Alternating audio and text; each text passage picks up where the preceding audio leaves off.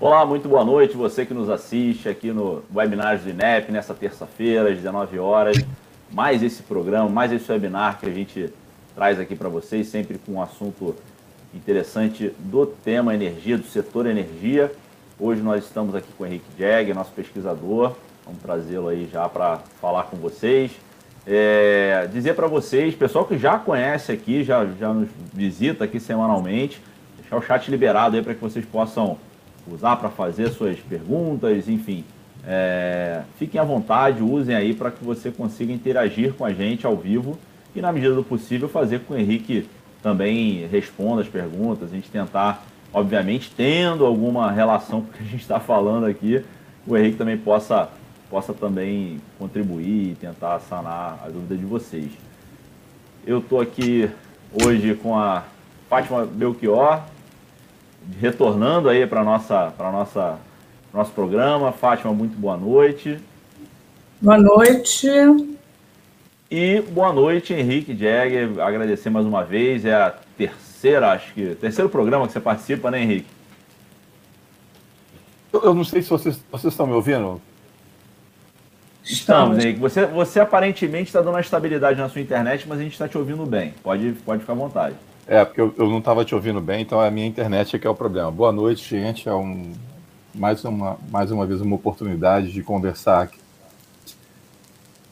Técnicos do setor é, de energia é, no Brasil, é, não só no, no setor petróleo, é, acho que foram focos das nossas conversas anteriores, é, agora ampliando um pouco a discussão também para o setor de energia limpa, que a gente vai acabar tratando por conta do processo de transição energética que está acontecendo no Rio Grande do Norte. É, esse trabalho, essa conversa, é, fruto de uma, é fruto de uma pesquisa que o INEP fez em conjunto com a CUT, é, do estado de, do, do a CUT Nacional, é, mas é um projeto ficou para o estado do Rio Norte. Eu, eu conduzi o trabalho junto com a Ana, que agora me fugiu o sobrenome dela. Me ajuda, Ana Bruno. Chaves. Ana Chaves, perdão, Ana. E com o William. E a gente terminou, acho que tem um mês ou dois meses, é, é, esse trabalho. E a ideia agora é conversar um pouco sobre ele durante a, essa live de hoje. Perfeito, Henrique. Inclusive o William, que no, já até coloquei aqui, dando boa noite aqui no chat. Boa noite, William Ozaki. Boa noite, Annelise Medeiros. Estava na expectativa aí. Estamos no ar, né, Annelise. É, também coloque as suas, perguntas aí ao longo é, do programa, como a gente tinha comentado. E você que tem sua plataforma preferida de áudio pode também acessar a partir de amanhã né, esse, todo esse áudio aqui. É, vamos torcer para a internet do Henrique aí ficar bem estável, né, para que a gente consiga é, também capturar um bom áudio, a gente também extrai esse áudio e coloca lá na sua plataforma preferida para você acompanhar também no treino, acompanhar também no trânsito, enfim, nessas novas modalidades aí da, do mundo corrido que a gente vive, né? Bom, então hoje vamos falar de um assunto é, que a gente volta e meia fala do Rio Grande do Norte aqui, né? O Rio Grande do Norte é um assunto é, recorrente aqui por várias questões e hoje a gente vai falar um pouco dessa questão dos desafios e oportunidades né, do, do setor da energia no Estado. É, a energia é um, é, um, componente é, é, bastante importante para a economia do Rio Grande do Norte. Existe a, a, Ô, Bruno, energia desculpa, tradicional eu... petróleo e gás. O Henrique, deixa eu só verificar que o Henrique está com um pouquinho de instabilidade lá. Está escutando bem, Henrique? Como é que está aí? Você está um pouco travado. Daqui a pouco o Henrique volta, mas vamos, vamos apresentar. A Fátima ficou um pouco impressionada com a queda do Henrique. Mas fica tranquilo, tranquila, Fátima, ela já está voltando. Porque eu já caí na última com o Henrique, né? É, vamos, vamos tocar. E teve uma também na semana retrasada que quem caiu fui eu, então isso acontece nas melhores famílias, né? Então, até na região aqui está chovendo um pouco, pode ser que a internet também esteja um pouquinho instável, né? Então vamos lá. É, como eu vinha falando, o Rio Grande do Norte aí a, a energia é um, é um componente importante na economia do Rio Grande do Norte. É, a gente tem de um lado a questão do óleo e gás, né, que é uma. uma... Henrique está de volta. Desculpa, é, um, um, componente importante aí, né? Enfim, mas vem no declínio nos últimos anos.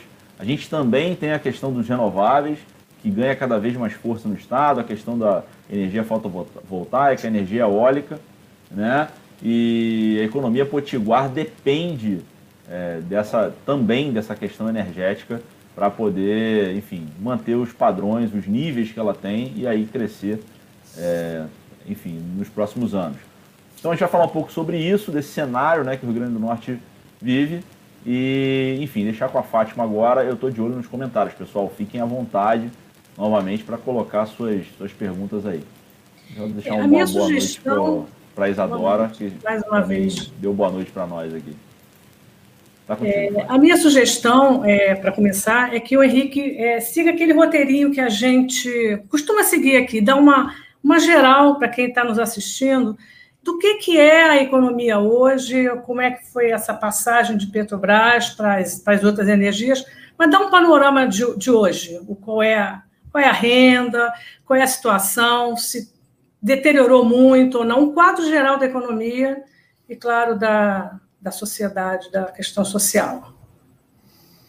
Bom, vamos começar falando um pouquinho do, da economia do, do, Estado do Rio Grande do Norte, dessa, desse declínio da participação da Petrobras na economia potiguar. É, o Estado do Rio Grande do Norte hoje ocupa a segunda posição entre os estados brasileiros de produção de petróleo onshore, só perdendo para o Amazonas, a produção na, na Bacia dos Solimões, é, já foi o principal produtor de petróleo é, onshore do Brasil durante, acho que quase duas décadas.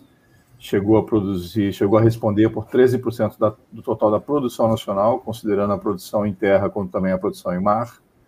É, o recorde de produção aconteceu em 1988, quando o Estado chegou a produzir é, 90 é, mil barris de petróleo por dia.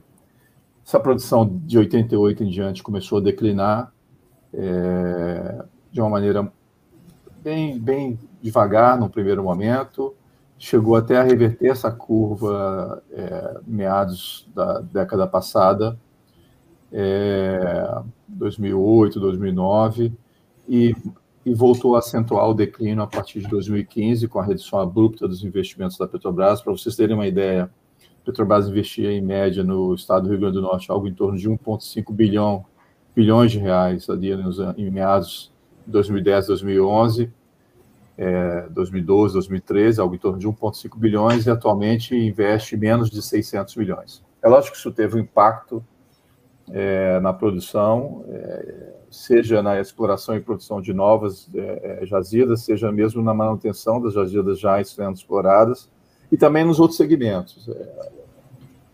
Também no refino, também na, na, no processamento do gás natural e mesmo na produção de energia por meio das termoelétricas. Então, houve um, um movimento claro de esvaziamento da, parte, da presença da Petrobras na, na, no estado do Rio Grande do Norte. Ela já anunciou a intenção de sair do estado. É, a Petrobras foi fundamental para o processo de modernização que passou a economia do, é, do Rio Grande do Norte é a partir dos anos 70, quando o petróleo é descoberto, primeiro, é, inclusive no mar, mas depois descoberto em terra, e a produção em terra é, cresce exponencialmente. Isso traz um novo dinamismo para a economia, um processo de modernização muito forte para a economia do Rio Grande do Norte. E com o declínio da participação da, da, da produção, é, ou da atuação do, da, da, Petrobras no, no, estado do Rio Grande do Norte, a economia capixaba acabou sofrendo, capixaba não, perdão, Potiguar acabou sofrendo as consequências desse processo e vem tentando buscar novas saídas. É, diferentemente da, da, maior parte do, dos demais estados, a, é, a indústria de petróleo no, no, Rio Grande do Norte ela é extremamente verticalizada. É, você tem todos os segmentos no estado, você tem a parte de é, produção de petróleo, você tem a parte de, é, de refino do petróleo, produção de gás natural, processamento de gás natural, distribuição de petróleo, distribuição de, de, de é, do gás natural, portanto, é uma indústria extremamente integrada, inclusive é, gás natural sendo fornecido para as, é, para as termoelétricas produzirem energia. Então, é uma, é uma empresa, a Petrobras atuava no, no Rio Grande do Norte como uma empresa, literalmente, do poço do petróleo ao poste de luz, altamente integrada. Esse processo está sendo completamente destruído pela privatização é, acelerada porque vem que a, que a, empresa vem adotando no estado. A Petrobras, que até quatro anos atrás era responsável por quatro, cinco anos atrás por 98, 99% da produção de petróleo, caiu para menos de 60% no momento atual. De gás natural, a queda foi maior ainda, foi para algo em torno de 40%. Uma série de empresas privadas estão entrando no segmento é, empresas de pequeno porte no geral, pequeno médio porte, algumas inclusive que nunca atuaram no segmento de petróleo, que aumenta muito o risco de um acidente ambiental. É, tem áreas ali é, extremamente delicadas do ponto de vista do meio ambiente, em que a produção, mesmo em terra, se dá abaixo do nível d'água durante seis meses por ano, é o caso ali do Alto Rodrigues.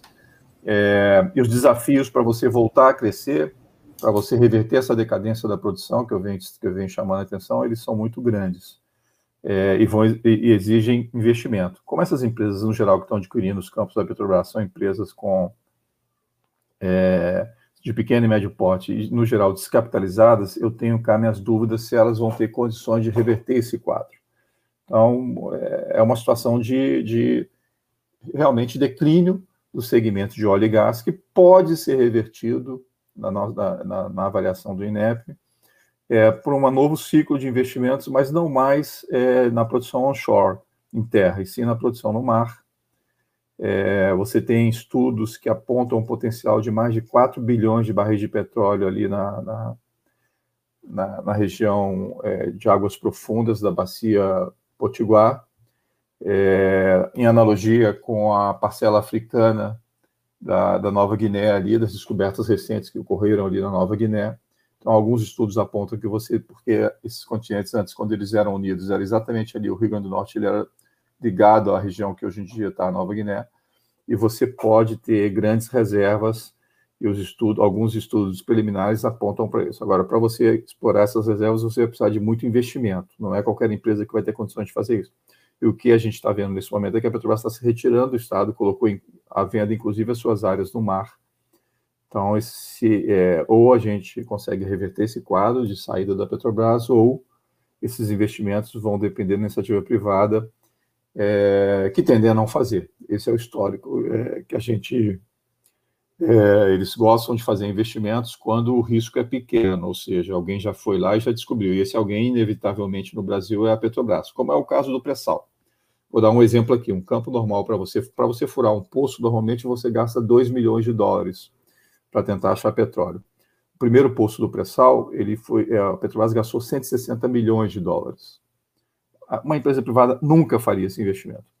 Por conta desse gasto de 160 milhões de dólares, ela fez a maior descoberta de petróleo do mundo nos últimos 40, 50 anos. E está ganhando muito dinheiro por conta dessa descoberta. Mas a iniciativa privada, que vê o lucro no, no curto prazo, não vai tomar essa decisão de fazer um investimento dessa monta. Então, você corre o risco de até não explorar essa essa riqueza potencial ali. Então, com relação ao setor petróleo, é isso. Com relação ao segmento de energia, energia elétrica especificamente, o, Rio Grande do Norte tem uma outra especificidade. Ele não tem produção de energia elétrica a partir da, da energia hidráulica, da água. A produção de energia elétrica, e o Estado é autossuficiente, é autossuficiente em petróleo, em derivados de petróleo, e é autossuficiente em energia. São poucos os estados brasileiros que têm essa condição e ele é autossuficiente de energia a partir da produção de energia é, por meio de plantas, é, é, principalmente eólicas.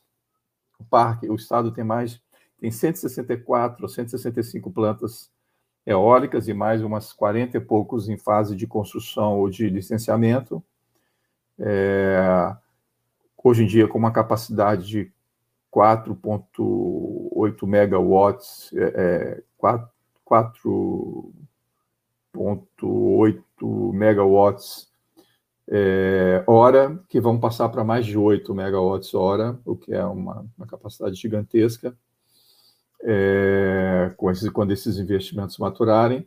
No segundo plano, você tem é, a, a, energia fotovoltaica, você tem poucas plantas, você não tem muitas plantas, ela responde por aproximadamente 7% da energia gerada no estado, e num plano menor, é, a biomassa a energia produzida a partir da, da termoelétrica e da biomassa, mas é, é num plano bem menor. Mas é um estado que autossuficiente.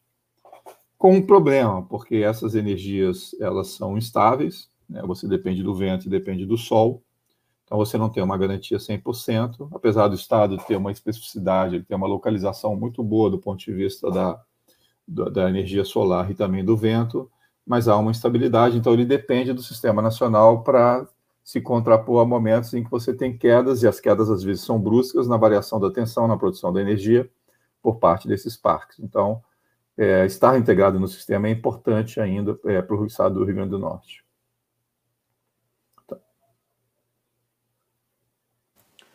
Seu microfone está fechado, Fátima. Tem um quadro de, pelo menos no médio prazo, de explorar esse petróleo, que pode ser haver um grande novo potencial. Considerando o que há hoje de produção de petróleo, é, pelas empresas privadas, pequenas que sejam, ou ainda alguma coisa de Petrobras, eu gostaria de saber se existe como de, é, dimensionar essa distância do que já existe hoje de parque eólico solar, é uma distância grande, do que a economia anterior representava, que representa agora com essas, para a economia que se vai gerar de contratação ainda de eólica e solar.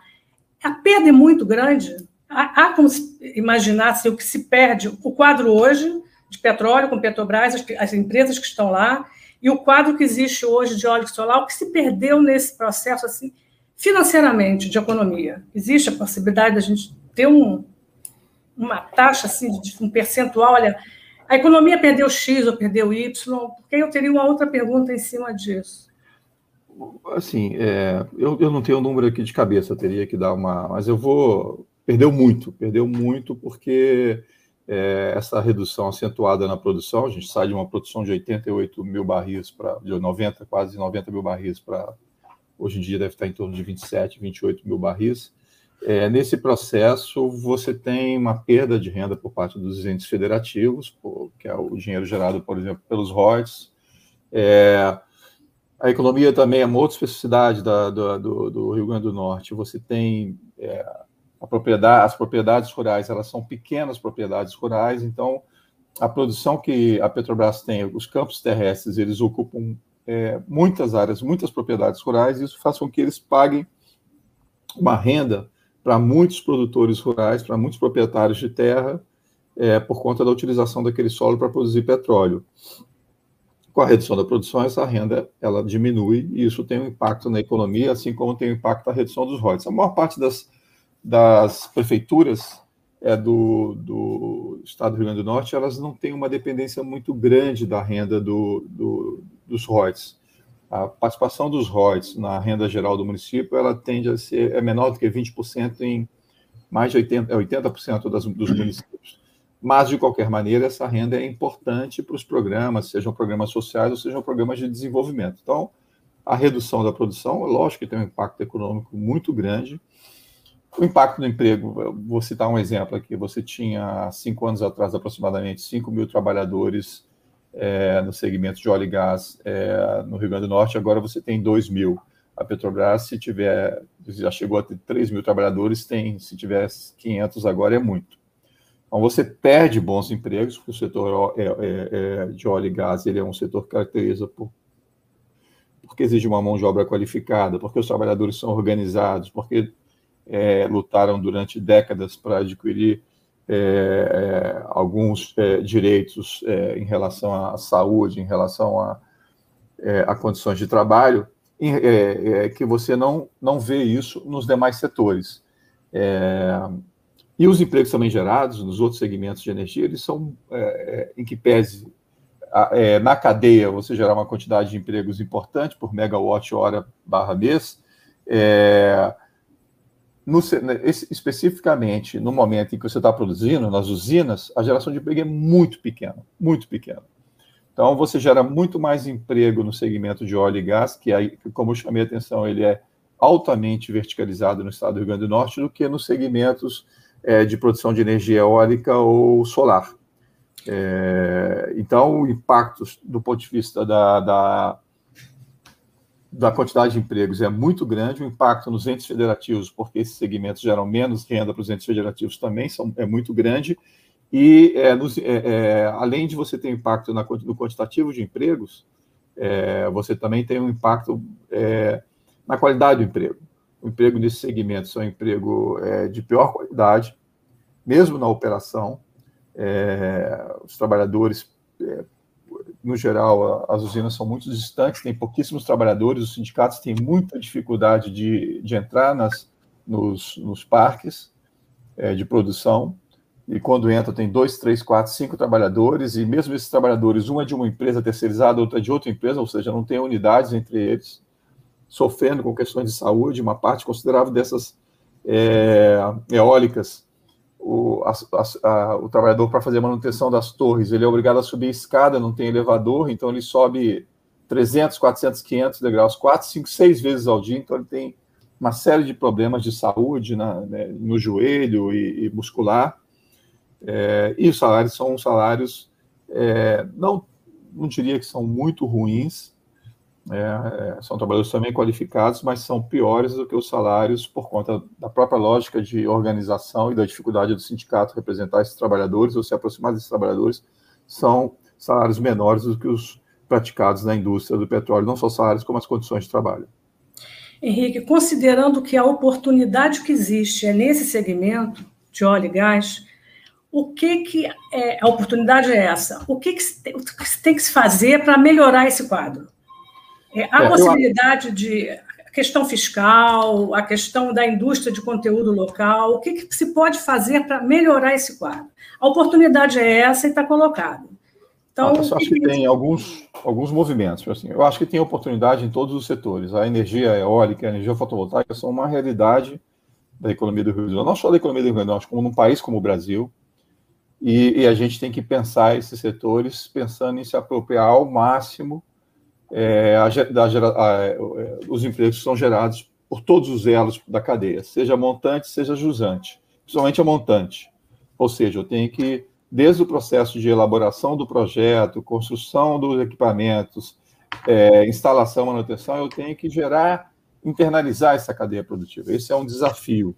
Você tem uma ideia, é, os estudos apontam que para cada megawatt-hora, é, o setor é, de energia eólica gera, em média, 15 empregos. E o setor de energia fotovoltaica gera 35 empregos. Agora, se você me perguntar o que, que na economia do Rio Grande do Norte tem de infraestrutura de energia para produção de energia eólica e de infraestrutura para produção de energia fotovoltaica, eu vou te falar que nada. O, o, na pauta de importação do estado do Rio Grande do Norte, de produtos que ele importa ou de outros países ou de outros estados do Brasil, o terceiro produto mais importante é placa de, de energia solar, placa fotovoltaica. E, é, e, do, e, da, e da, das turbinas é, de produção eólica, de produção de energia a partir do vento, a única coisa que ele produz é a base da turbina, aquele, é a haste, onde você vai aprender é, a turbina e, a, e, as pás giratórias. Então, como a indústria, a cadeia não é integrada, esses empregos não estão sendo gerados no estado do Rio Grande do Norte. Então, você tem um potencial aí que passa, sim, por infraestrutura, principalmente a questão portuária. O estado do Rio Grande do Norte não tem um porto. Então, você tem muita dificuldade, porque encarece muito a instalação de uma indústria é, ajusante no Estado. Isso é uma fragilidade que o Estado tem, e aí é essa ação depende de uma ação do Estado e do empresariado local é, para tentar reverter esse quadro, mas é uma carência que todos os segmentos da indústria chamam atenção para isso. Do ponto de vista do petróleo, os desafios são outros. É, o ideal é que a Petrobras não saísse do Estado. É um Estado importante para a empresa. Essa decisão de sair do Rio Grande do Norte não tem sentido do ponto de vista econômico, é, no curto, no médio e no longo prazo. Você tem um potencial de produção de petróleo no curto, no médio e no longo prazo. Você tem uma refinaria com uma capacidade de 44 mil barris, que está produzindo só 27 mil que poder, poderia estar produzindo 44 mil barris de petróleo suprindo o estado do Ceará e suprindo é, o estado, é, a região ali do entorno, é, mas que está tá produzindo aquém de sua capacidade, e, e, não é por falta de demanda, é por estratégia adotada pela Petrobras. É, você tem, teve um processo nos últimos anos de canibalização dos, da, da, dos poços de petróleo, quebrava uma peça no, é, é, numa área de produção, a Petrobras não repunha, é, precisava de investimento, ela não fazia, ou seja, isso foi canibaliz, canibalizando, não sei se o termo é esse, me fugiu a palavra aqui agora, canibalizando, perdão, é, e você vai, você foi fazendo esse processo de canibalização, e aí isso, a consequência é uma redução muito forte da produção.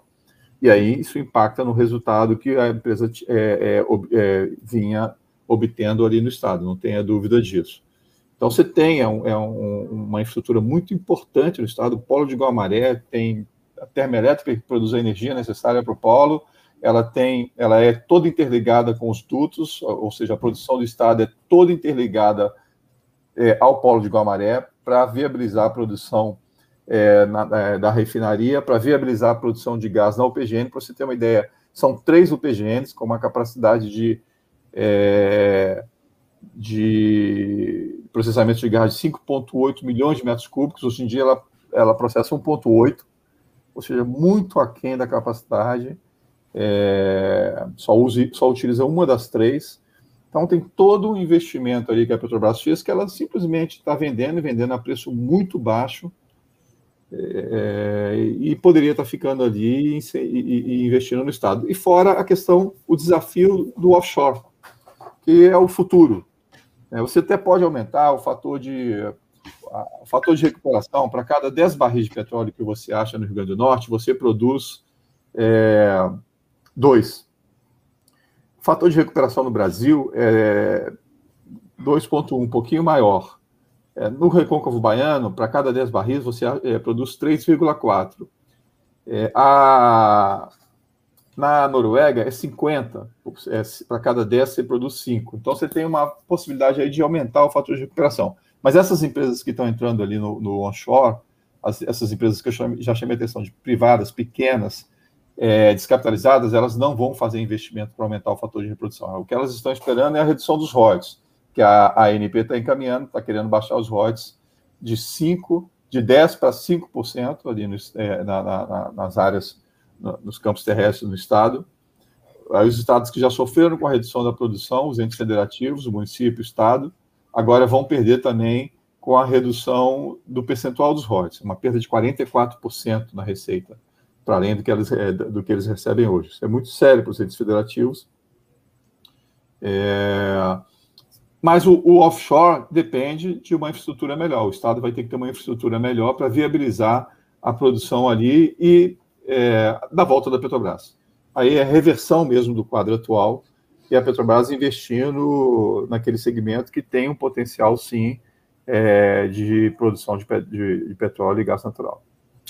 E na questão do, da solar e da eólica, pelo que eu li, pelo que eu estudei, existe também um, um gargalo, né? Ou seja, tem uma energia X contratada já, uma quantidade de energia X contratada tanto para eólica quanto para solar, mas tem uma limitação da linha, da linha de transmissão. É, eu acho que o estudo fala um pouco disso também, ou seja, o que está contratado hoje parece que se limita a, o que tem de linha de transmissão parece que é o que se limita. Eu não sei como é que se avalia esse quadro, quer dizer, estaria, de, estaria dentro das oportunidades também, mas dentro da outra área que não é a petróleo. É, na verdade, você já tem um investimento, você já é, em 2017 foi feita uma licitação de uma, de uma nova linha de transmissão que é fundamental para esse novo ciclo de expansão da, da do, parque terra, é, do parque de produção de energia elétrica a partir de energia eólica e energia é, fotovoltaica solar. É, quem ganhou foi uma empresa indiana e, é, em princípio, a obra não está com um atraso, mas corre um, grande, um risco muito grande de atrasar por conta desse cenário que a gente está passando, mas eles estão é, é, com previsão de iniciar o canteiro de obras em 2022. É, se isso atrasar, você de fato pode comprometer é, uma expansão mais agressiva desse parque é, de produção de energia eólica e energia fotovoltaica centralizada, energia centralizada, ou seja, aquelas produzidas nas usinas que vão fazer parte do sistema integrado nacional, ou seja, são disponibilizados para o operador nacional do sistema de energia elétrica que, por meio do sistema da, da, das redes de transmissão, distribui essa energia em função das necessidades do país. Então, é fundamental você estar integrado e, você se integra por meio da linha de transmissão.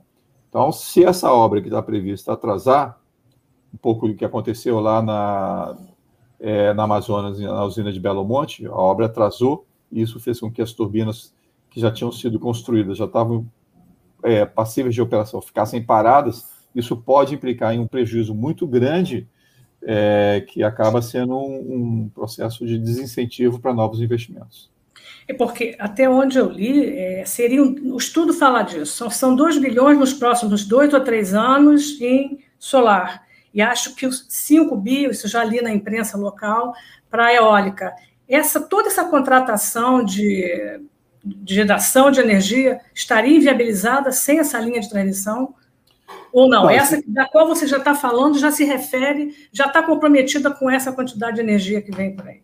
Não, você, você vai precisar dessa linha de transmissão para é, escoar essa energia, mas essa energia já está já tá, é, já tá contratada.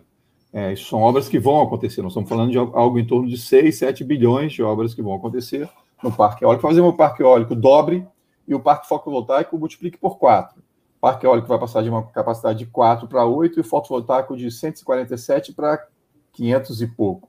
Há um crescimento muito grande da, da geração de energia elétrica que vai precisar dessa rede. É, ela está prevista, a construção está prevista e está dentro do cronograma.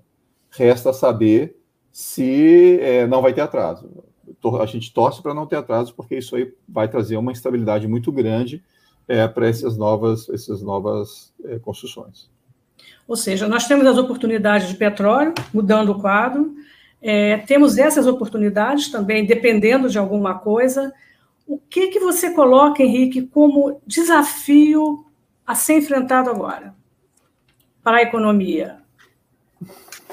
Desafio ou coisas que podem ser feitas ou organizadas é, dentro da estrutura do Estado, da, você, é, você tem uma particularidade nesse momento no estado do Rio Grande do Norte. O, o, se você for entrar no, fazer uma pesquisa sobre energia no Rio Grande do Norte, você vai ver que tem uma preocupação muito grande do Estado com relação à produção de energia, incentivo é, à utilização da sua, do seu potencial, seja no, no, no setor petróleo, seja no setor de é, produção de energia elétrica por meio de energia é, fotovoltaica ou, ou, energia a partir do vento. Então, é, é eólica. É, o Estado ele ele tem tentado dialogar, principalmente com os setores da iniciativa privada e com os setores da academia, das universidades, tentando criar é, um ambiente favorável aos investimentos nesse segmento. É, mas, assim, na nossa avaliação, é, um gargalo está colocado e, e, exige investimentos, investimentos de grande, é, de grande montante, que eu não sei se o Estado tem capacidade para fazer isso, que é a construção de um porto é, que dotaria o Estado de uma infraestrutura maior e que ajudaria muito a dinamizar a economia local. É, além disso, assim, o Estado ele sempre vai ser integrado à economia, ao sistema integrado nacional. Essa produção, essas, essas usinas, elas vão se integrar. E o Estado ele nunca vai ser independente do ponto de vista da energia. Ele até era independente do ponto de vista da, do petróleo, autossuficiente, ele ainda é autossuficiente, não sei se com a saída da Petrobras até quando isso vai durar, é, se, a, se a Petrobras realmente sair, mas em termos de energia, como você tem uma variação muito grande é, na produção, na geração de energia, às vezes você está produzindo a pleno vapor e por conta do vento reduzir a sua velocidade, você cai essa produção em 50%, 60%, você tem que ter um, um algo para compensar. Então, você tem que ter integrado no sistema. Então, você nunca vai ser independente, é, é totalmente independente da energia se a sua produção for toda ela baseada em energia eólica e solar, porque essas fontes podem variar de uma hora para outra. A atenção varia muito, a produção varia muito de uma hora para outra e você vai ter que parar uma indústria. Inverte, inverte a lógica. Né? Se você ficar dependente dessa energia, você inverte a lógica. Qual é a lógica hoje em dia? É, o sistema garante energia, a energia que as empresas precisam. As, é, o sistema se adapta à necessidade das empresas. É, se você é, faz com que a sua economia dependa da energia eólica e, e, da energia fotovoltaica, você vai ter que mudar a lógica. As empresas vão ter que se adaptar àquelas variações de energia que são observadas na, no processo de produção dessas, dessas duas fontes. Então, há, há uma variação grande, às vezes, Então, há uma mudança na lógica aí que, que aí eles estão, é, têm discutido muito isso, mas o Estado não tem esse problema, porque ele é, está integrado no sistema, é, no sistema nacional. Então, quando diminui a geração de energia a partir da eólica, o sistema supre o que falta lá para as indústrias. Mas eu acho que o desafio maior está na infraestrutura, em você conseguir atrair, é, no caso do, do petróleo, você conseguir atrair empresas ou fazer com que a Petrobras explore aquela área ali na bacia continental, no mar, é, que é um grande potencial. E a minha avaliação é que tem que ser a Petrobras, é ela que tem a vocação, ela que conhece aquela região. Se não for a Petrobras, eu duvido que uma outra empresa vá fazer. É, então, ponto um. Ponto dois, é, com relação à energia, energia eólica, energia fotovoltaica, aí o desafio, sem cair, isso é importante, na guerra fiscal, é você atrair a cadeia produtiva. E aí sim gerar os empregos mais estáveis. Porque é, o que acontece hoje em dia é que você gera emprego é, na cadeia é, da construção civil e na cadeia da hotelaria, alimentação ali, durante a fase de construção dos parques. Depois, se você não continuar expandindo a de eterna indústria, uma parcela desses trabalhadores vão ser expulsos, não vão ser alocados em outras obras.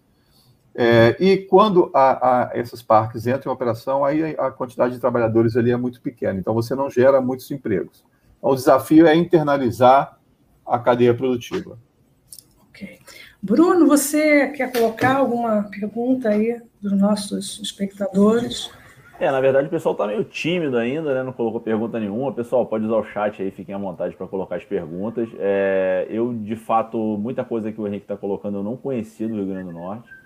É, essa vocação para as energias renováveis, eu, enfim, a gente acaba estudando aqui com, com certa frequência no INEP, mas essa questão dele ser autossuficiente, né? E ter toda essa, essa verticalização né, dentro do seu, dos seus limites aí de Estado, é, enfim, é realmente a gente fica pensando em como que a, a estratégia da, da, da, Petrobras passa por sair desse Estado que é tão importante. Então, é, enfim, do poço ao poste, como você comentou aí, né? Mas, enfim, é, é, é um pouco isso. Isso me era um dado que eu não sabia, por exemplo, é, do estado do Rio Grande do Norte, né? Um estado que, enfim, precisa que a, o Nordeste ele, ele ganhe em, em investimento, né? De, em vários estados, em várias questões. É, a economia, ele, ela aumentando, ela demanda energia, é natural que isso aconteça, é um caminho é, sem volta. E, enfim, eu acho que é, é um pouco importante, é, é, um pouco da minha opinião também com relação a isso. Eu acho que, enfim, o pessoal da Petrobras, nesse sentido aí, acaba saindo de um estado importante é, do, de ser um poço ao poste. Mas Considerando por aqui tá tudo tranquilo, por aqui tá, o pessoal tá, tá bem eu vou fazer calmo, uma pergunta e depois, depois eu sugiro para o Henrique dar uma amarrada, se for o caso, é, bom, Henrique já falou das oportunidades, já falou dos desafios, deu para a gente perceber para onde se pode ir, ou se, pode, se pode não, onde deveria, né? Se, qual seria o ideal.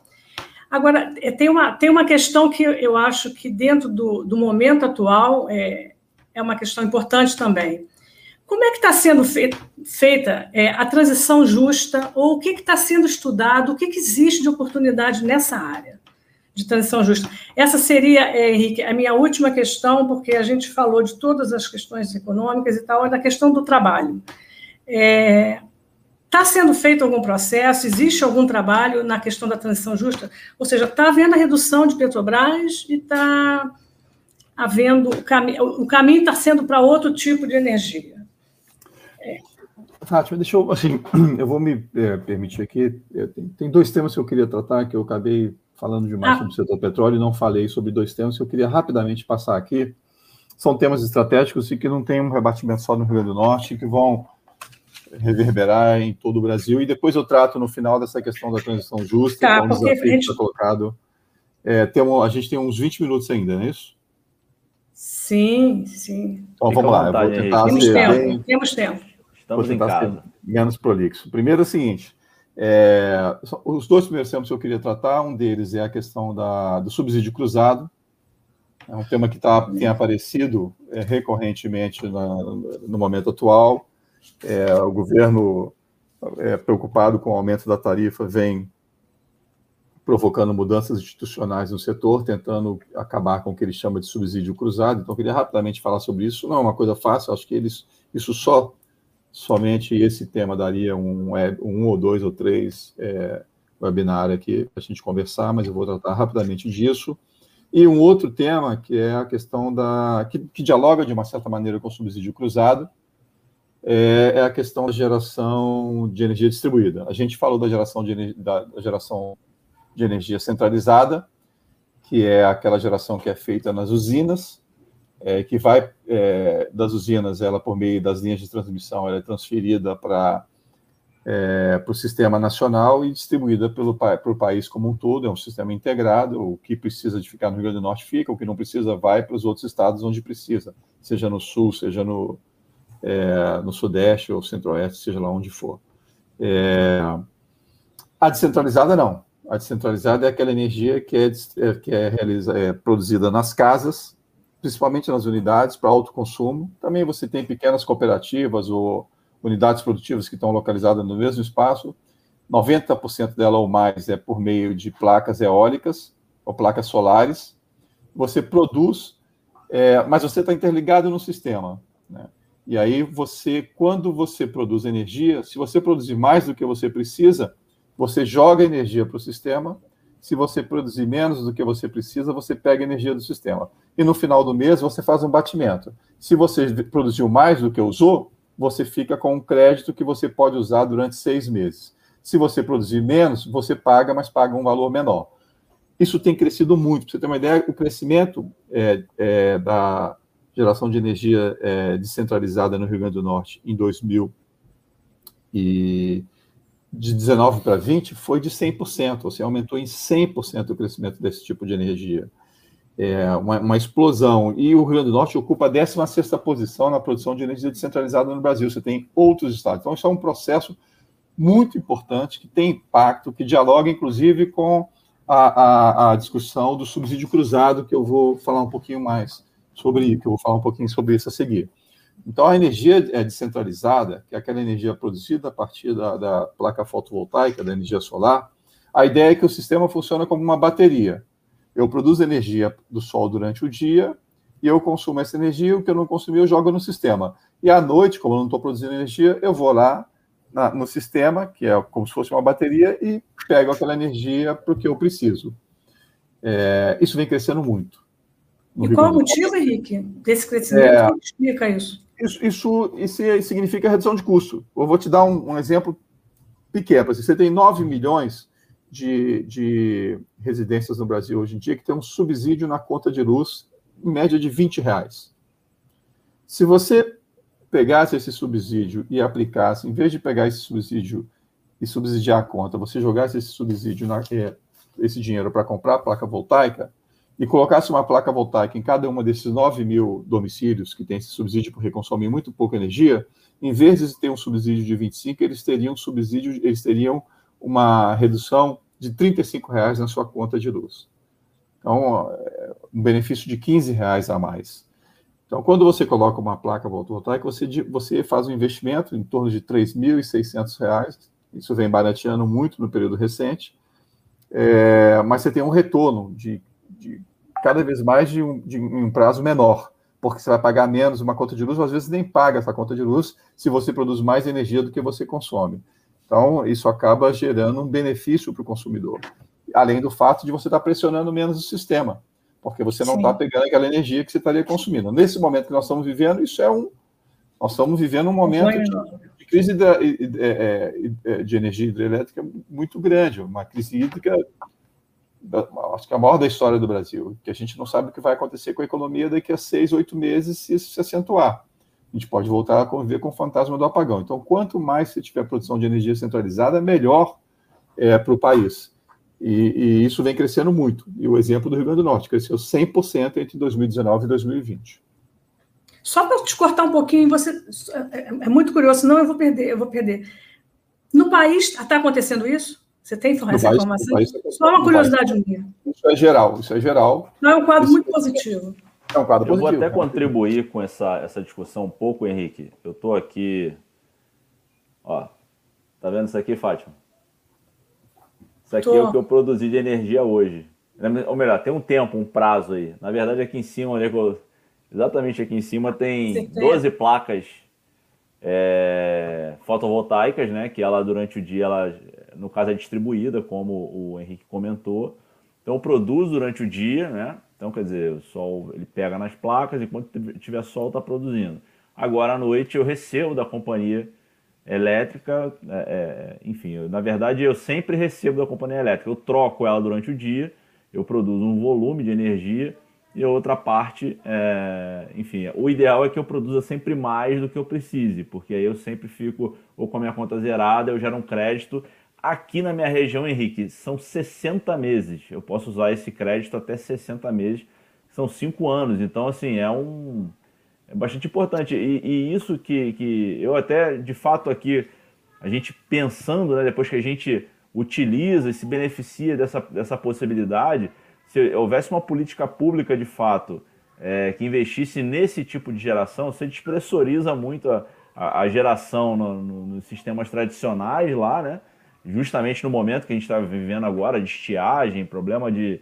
Enfim, um problema. A gente está na beira de uma, de, uma, de uma crise energética no país e se cada um pudesse que não produzisse tudo, mas pelo menos uma parte da sua energia pudesse produzir na sua residência, seria muito, muito interessante, inclusive, né? Cada telhado tivesse algumas placas, a gente teria menos problemas, talvez, é, de energia elétrica aí. É um novo produto. Então, Henrique, desculpa ter te cortado. Não, é, é isso, essa questão do Rio Grande do Norte. Não, você disse que vinha num crescente, eu perguntei de Brasil. Isso. Não sei se, se, o crescimento é igual ou se lá é muito maior, deve ser, imagino. Mas aí você ia falar um pouco de subsídio cruzado também. Fazer é, o... É, o... o... crescimento do Rio Grande do Norte é maior porque é, eu é. citei o dado, ele, ele ocupava a 16 posição e ele tem um potencial de produção de energia muito grande. Então ele vem, vem crescendo, tem tido uma política pública de incentivar esse crescimento. Hum. Rodrigo fala aqui da. É, você poderia estar gerando, de fato, poderia estar gerando, Rodrigo, eu passei um dado. É, a produção de energia, o, as estatísticas apontam que é, para cada megawatt-hora de energia eólica gerada, você produz 15 empregos. No caso de energia fotovoltaica, você produz 35 empregos. Então, ele é muito mais intensivo em mão de obra. E aí, você tendo uma política pública que incentive de fato isso, você é, pode potencializar a geração de, desses empregos nesse setor, aí pensando no Brasil como um todo. É, lembrando que o Estado do Rio Grande do Norte não tem, ele é um importador de placas fotovoltaicas, porque ele não produz as placas lá na, na, no Estado do Rio Grande do Norte que está acontecendo é o contrário. Infelizmente, o que o governo, a ANEL, produziu um estudo, você não tem subsídio agora para essa, essa geração de energia distribuída, você não tem nenhum subsídio, mas a ANEL fez um estudo recentemente que, inclusive, serviu de base para o governo atacar esse subsídio cruzado. A ideia do subsídio cruzado é que você, é, você é, subsidia é, o acesso à, à, rede de distribuição e à rede de, de é, não só de distribuição, mas também de.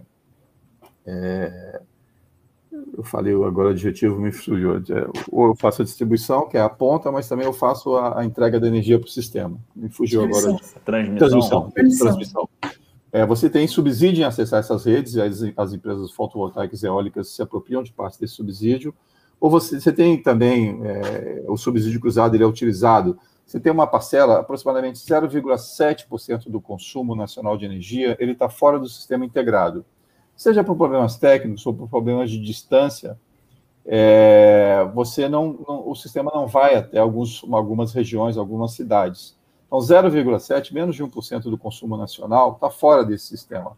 E aí, como é que você supre isso? Você supre basicamente com produção de energia em termas elétricas a partir de, de, de energia é, é, é, fóssil, ou basicamente óleo diesel. Você tem uma ideia, você consome aproximadamente 1,3 milhão de litros de diesel por dia na produção dessa energia nessas áreas que não estão no Sistema Integrado Nacional, que, você, que não conseguem ter acesso à energia elétrica do Sistema Integrado Nacional. Isso é aproximadamente 1% do diesel consumido no Brasil por dia. É, esse diesel é subsidiado também nesse esquema de subsídio cruzado. Como também é, processo de modernização das empresas. E a ANEL fez um estudo falando que você vai é, é, criar aproximadamente 50 bilhões, ou fazer 50 bilhões de subsídio é, para geração de energia é, é, distribuída em micro e pequenos empreendimentos entre 2020 e 2035. O que dá aproximadamente aí, dividindo por 15 e 12, 300 e poucos milhões por mês. Se você dividir pelos 82 milhões de unidades de consumo, dá algo em torno de R$ reais de impacto na conta por mês de cada um é, das unidades consumidoras, não estou falando de consumidor, das unidades consumidoras do Brasil. E, e aí o governo começou a atacar, né, para você ter uma ideia, isso tem um impacto na conta, 2,8% da nossa conta de luz é energia, é esse subsídio cruzado. Porque o interessante é que quem paga esse subsídio cruzado não é o governo, não, é o consumidor. 92% é o Sim. consumidor. Isso vem impactado na conta. E o governo está discutindo acabar com esse subsídio cruzado, o que vai ser um desincentivo à, energia, à geração de energia distribuída e também a, a, aos outros segmentos. Um caminho inverso caminho inverso do que deveria estar sendo adotado, você deveria estar discutindo outras estratégias. Por exemplo, você poderia estar discutindo, em vez de, é, nesses, nessas áreas remotas que não têm acesso ao sistema, em vez de produzir energia a partir de termoelétrica de óleo diesel, você poderia estar levando pequenas unidades produtoras de energia fotovoltaica, é, que estaria saindo talvez mais barato. É, agora, tem gente ganhando vendendo esse diesel. Né? Você vende, tem, quem é que está vendendo esse diesel? Tem gente ganhando vendendo esse diesel. É, e não interessa fazer essa mudança. É, então, assim, o, o, subsídio cruzado ele está nesse momento sendo questionado por conta desse impacto que ele tem na conta de energia, algo em torno de 2,8%. É, mas, pura e simplesmente acabar com ele, tirando incentivo para segmentos importantes, ou novos segmentos de energia renovável, principalmente a produção de energia descentralizada, pode ser um tiro no pé é, no médio e longo prazo. Então, é importante se olhar para a política pública e discutir ela profundamente para evitar cometer, é, é, fazer soluções fáceis que vão se tornar problemas difíceis no médio e longo prazo. Ou seja, é o caminho inverso para outras para outros segmentos aí da, da indústria do petróleo, da indústria da energia. É, é o caso de, que você estava conversando antes lá no, no nosso bastidor, que é o caso de Mangue Seco. Que, é, o, o, que é até uma coisa que eu deveria ter tratado lá no primeiro bloco, a Petrobras, no processo dela de saída do Rio Grande do Norte, ela foi pioneira na produção de energia elétrica a partir do vento no Rio Grande do Norte, no polo de Mangue Seca, eram quatro usinas, cada uma delas com 26 é, turbinas, é, de, cada uma delas chorando 2 megawatts hora, de energia. Então, você tinha 106 usinas de 250, 210 é, megawatts hora de potencial. A Petrobras acabou de sair, tem meses que ela acabou de vender toda a sua participação no segmento eólico, era a única participação no segmento eólico que ela tinha no Brasil. É, ela saiu, ela tem agora um pequeno empreendimento, se não me engano, em, em, um acordo com a Total de produção de energia fotovoltaica, mas ela vem se retirando da produção de energia limpa, de energia renovável, Prova disso agora é que ela está vendendo a PBio, os trabalhadores da PBio estão em greve nesse momento, uma greve que já dura mais de 20 dias, quase 30 dias, que a empresa não dialoga com os trabalhadores, é uma greve pela defesa do emprego e pela defesa desse projeto importante de produção de biodiesel a partir do óleo, é, envolvendo é, produção familiar, é, geração de renda para as famílias, pra, é, e a Petrobras vem saindo desse processo, descaracterizando todo o projeto de geração de renda para produção familiar, produção agrícola familiar e, e, e, vendendo suas unidades de beneficiamento dessa, dessa, desse diesel. Muitas famílias. Quer falar quer colocar alguma coisa? É, é, ontem teve uma live também com é, o Davidson da, da FUP com uma, uma cientista social. Eles falaram desses números da PBio. É Bruno? Chegaram perguntas, o pessoal agora no finalzinho deu uma animada aqui, o Vicente Pontes coloca aqui, é, é uma pena que a decisão estratégica da Petrobras está vendendo tudo no Rio Grande do Norte, o que o Henrique sugere para que os políticos têm que fazer para que a, a Petrobras não venda o polo Can e Arg. Aí ele complementa aqui os polos de Guamaré, Refinaria, Alto Rodrigues e de Canto do Amaro em Mossoró. Difícil, né?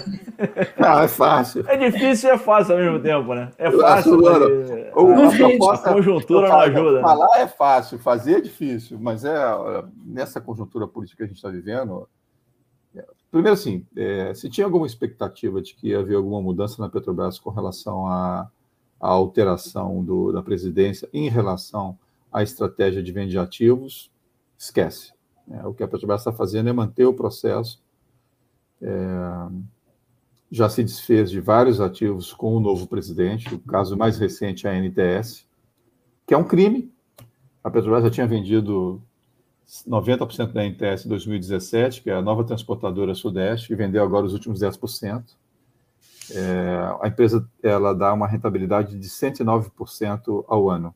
É, é a empresa mais rentável de capital aberto do Brasil e o planejamento estratégico da Petrobras, ele fala que tem que investir em empresas rentáveis. E essa é a empresa mais rentável do Brasil e a Petrobras se desfez dela. Por isso que eu falei que é um crime. Mas é, então, assim, não, não tem muito o que se esperar em relação à mudança na estratégia da empresa em relação à privatização. Então, para reverter esse quadro, você tem que fazer uma ruptura com a política atual. Com, com o que, o que, que eu estou falando? É a mudança do governo, não tem outro jeito. Seja por meio de impeachment, seja por meio de, é, um pouco mais à frente, em 2022, do processo eleitoral. Não vejo muita possibilidade que não seja com relação a isso. Eu queria, Fátima, é, falar um pouquinho é, sobre a questão da transição energética. Acho que tem. Eu, eu, eu, quando a gente fala em transição energética, vem à cabeça a ideia de você. O INEP é, fez dois trabalhos recentes é, muito importantes nesse tema. Um, o primeiro foi um trabalho junto com a Central, uma Central Sindical Internacional dos Trabalhadores, a Industrial, em que ele pegou cinco dos principais players internacionais do setor de óleo e gás e analisou o processo de transição energética que elas têm, é, como elas têm é, participado desse processo de transição energética, é, tem uma nota técnica lá atrás que foi feita pelo Rodrigo e pelo Gabriel, se não me falha a memória, que trata do tema da transição energética, mostrando que você não tem um caminho único, que você tem várias possibilidades, algumas inclusivas e outras não inclusivas, e que isso vai depender de uma correlação de força entre os diversos atores.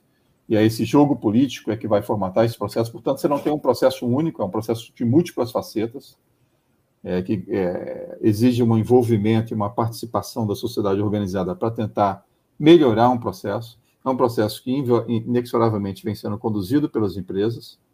As empresas de petróleo têm uma parcela importante é, por conta do volume de recursos que, que elas movimentam. Elas acabam sendo é, players importantes nesse processo de transição, inclusive como uma estratégia de defesa em relação ao futuro. É o caso, não é o que está acontecendo com a Petrobras, que está é fazendo o caminho inverso de tudo que acontece no mundo saindo do segmento de energia limpa e entrando na, na energia suja, na produção de energia suja, tentando minorar os impactos a partir da captura do carbono, mas mesmo assim com impacto no meio ambiente muito mais sérios do que os provocados pelas demais energias conhecidas como limpas, que também impactam, mas impactam menos.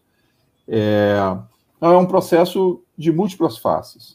E aí, quando a gente fala em transição energética, eu acho que é, o Bruno falou do ponto. Se você, fala, se você pensa em desenvolvimento, você tem que pensar em energia, em segurança energética.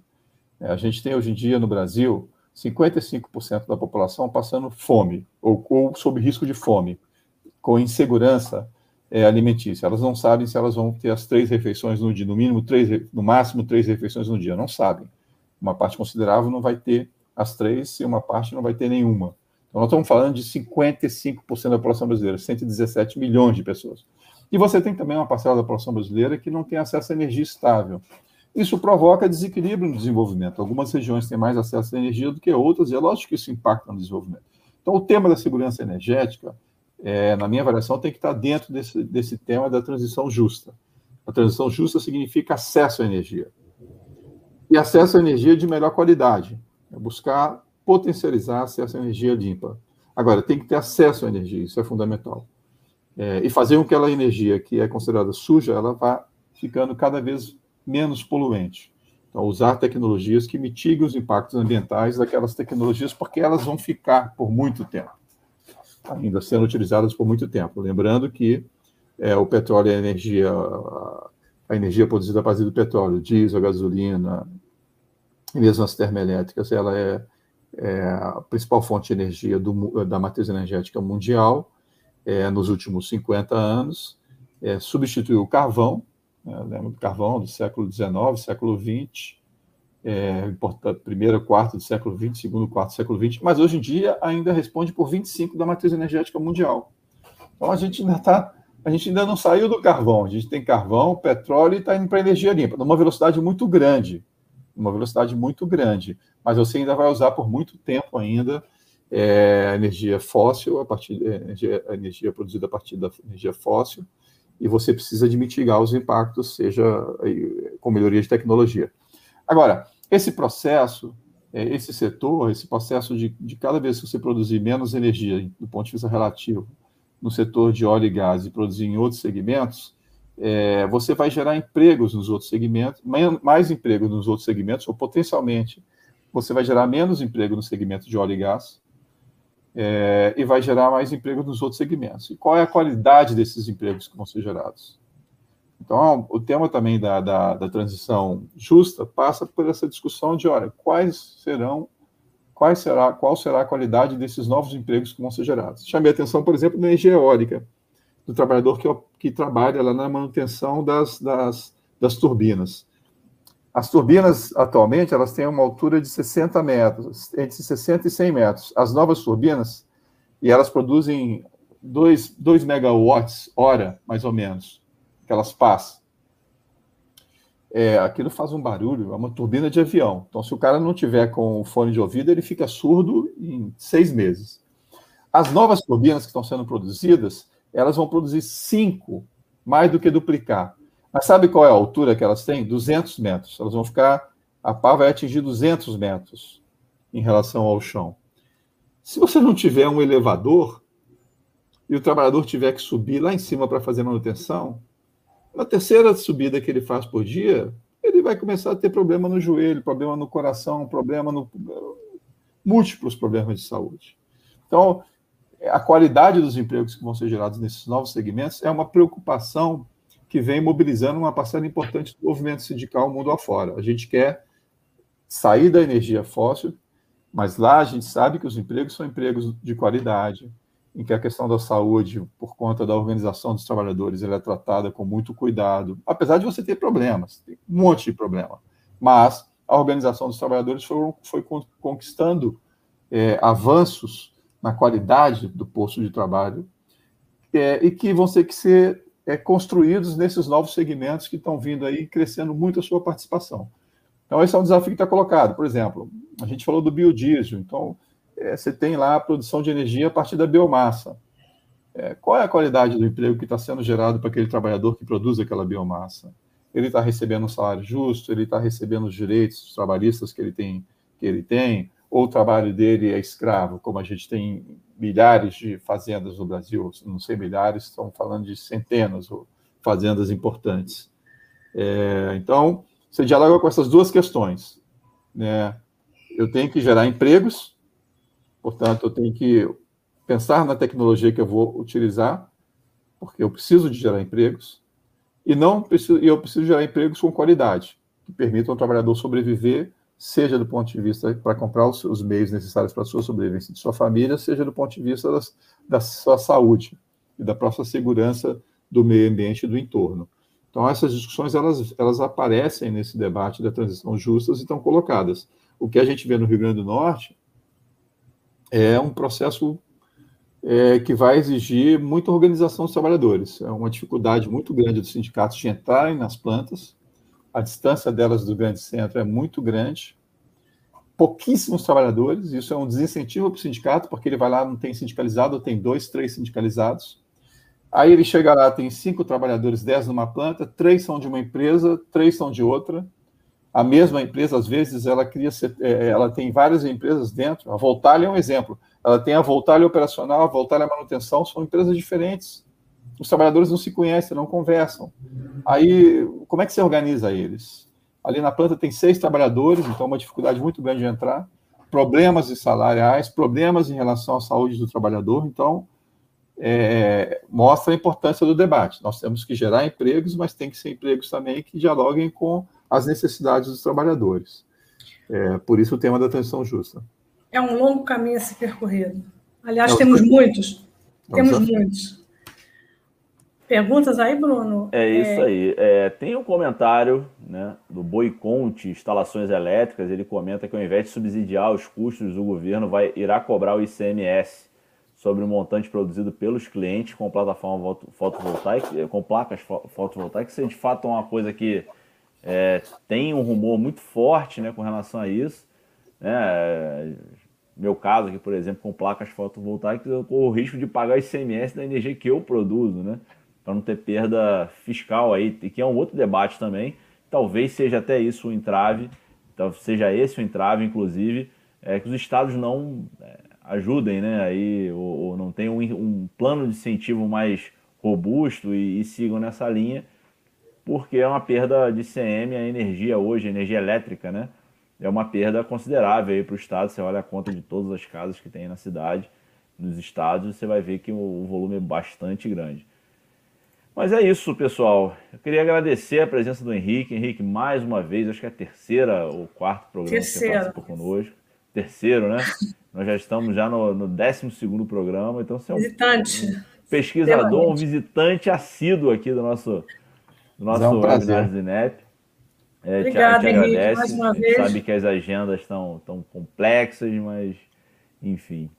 E a gente e vai aprendendo também. mais um pouquinho desse país e desse mundo. Exatamente. Quando vem o tema, né? Quando a gente define aqui os nos bastidores qual, qual vai ser o tema da semana, a gente fica pensando. A gente conversa nos bastidores também para tentar definir um roteirinho para a gente poder se entender aqui também. Senão a gente acaba é, não conseguindo apresentar um programa de qualidade para vocês. Queria agradecer a Fátima Belchior.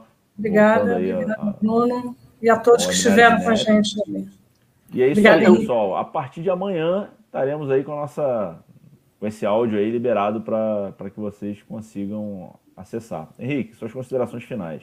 Não, eu, eu que agradeço. Eu, assim, é uma oportunidade de, de conversar. Tem, eu poderia ter falado 500 coisas que eu deixei de falar aqui. É, o tema é um tema complexo. É, com certeza eu esqueci várias coisas. O trabalho é um trabalho, foi um trabalho muito denso é, que a gente fez para a CUT, envolveu na fase final o movimento sindical lá e teve uma participação importante. Eles estão, eles entendem que é um desafio. É, a CUT produziu uma cartilha que eu acho que era até legal depois a gente ver como é que a gente faz para colocar no site do INEP, que eu acho que era bom divulgar de energia é, da transição justa Acho que era, era legal isso. É. Quanto mais a gente Salvo engano, isso, Henrique, a gente tem um link de, de, dessa cartilha, a gente pode colocar aqui sim. Eu acho legal Vamos isso. colocar na, na descrição aqui do, do é. vídeo a partir daqui a pouquinho vai estar disponível aí para o pessoal é, poder acessar na descrição do vídeo. E uma outra coisa é que eu sei que vocês vão fazer, mas é eu acho importante que na sequência ou mais na frente vocês, eu sei que está no radar, é, trazerem a, a, pesquisa da industrial, trabalho que foi realizado pelo ENEP e, e para fazer uma, uma live para a sociedade também começar a conhecer e, e o que está sendo feito lá fora e as diferenças em relação ao que está sendo feito aqui no Brasil e, e trazer essas experiências internacionais é, é, é, é muito importante para pensando em, em reconstrução, dialogando com o Vicente Espero que seja o mais rápido possível, mas o Brasil vai ter que ser reconstruído. E essas experiências, inclusive as, as que apareceram lá na, no estudo industrial, são importantes. É, e a Petrobras ela pode voltar a exercer um papel central é, nesse debate no Brasil, como ela teve nos anos, em pouquíssimos anos atrás, e que foi desconstruído como uma velocidade que ninguém imaginava. Então, assim, parabéns para o INEP, mais uma vez contribuindo para refletir, para fazer uma reflexão sobre o que vem acontecendo no, no segmento, não só de óleo e gás, agora cada vez mais abrindo para o segmento de energia, ampliando a atuação e é, contribuindo para o debate. Parabéns para você e para a Fátima, que estão sempre conduzindo esse processo. Obrigada mais uma vez, Henrique. É isso aí. Obrigado Muito obrigado, Henrique. Obrigada, obrigado a você que esteve aqui conosco até o o finalzinho, né? Você que está nos escutando agora na sua plataforma preferida de áudio, lembrar vocês que toda terça-feira, às 19 horas, temos aí um novo tema, um novo programa e para a gente debater e fiquem à vontade, a casa de vocês para poder, enfim, participar conosco aqui nos webinários do INEP. Um grande abraço e até semana um abraço, que vem. Pessoal. Boa noite, tchau, até tchau. Boa noite, gente.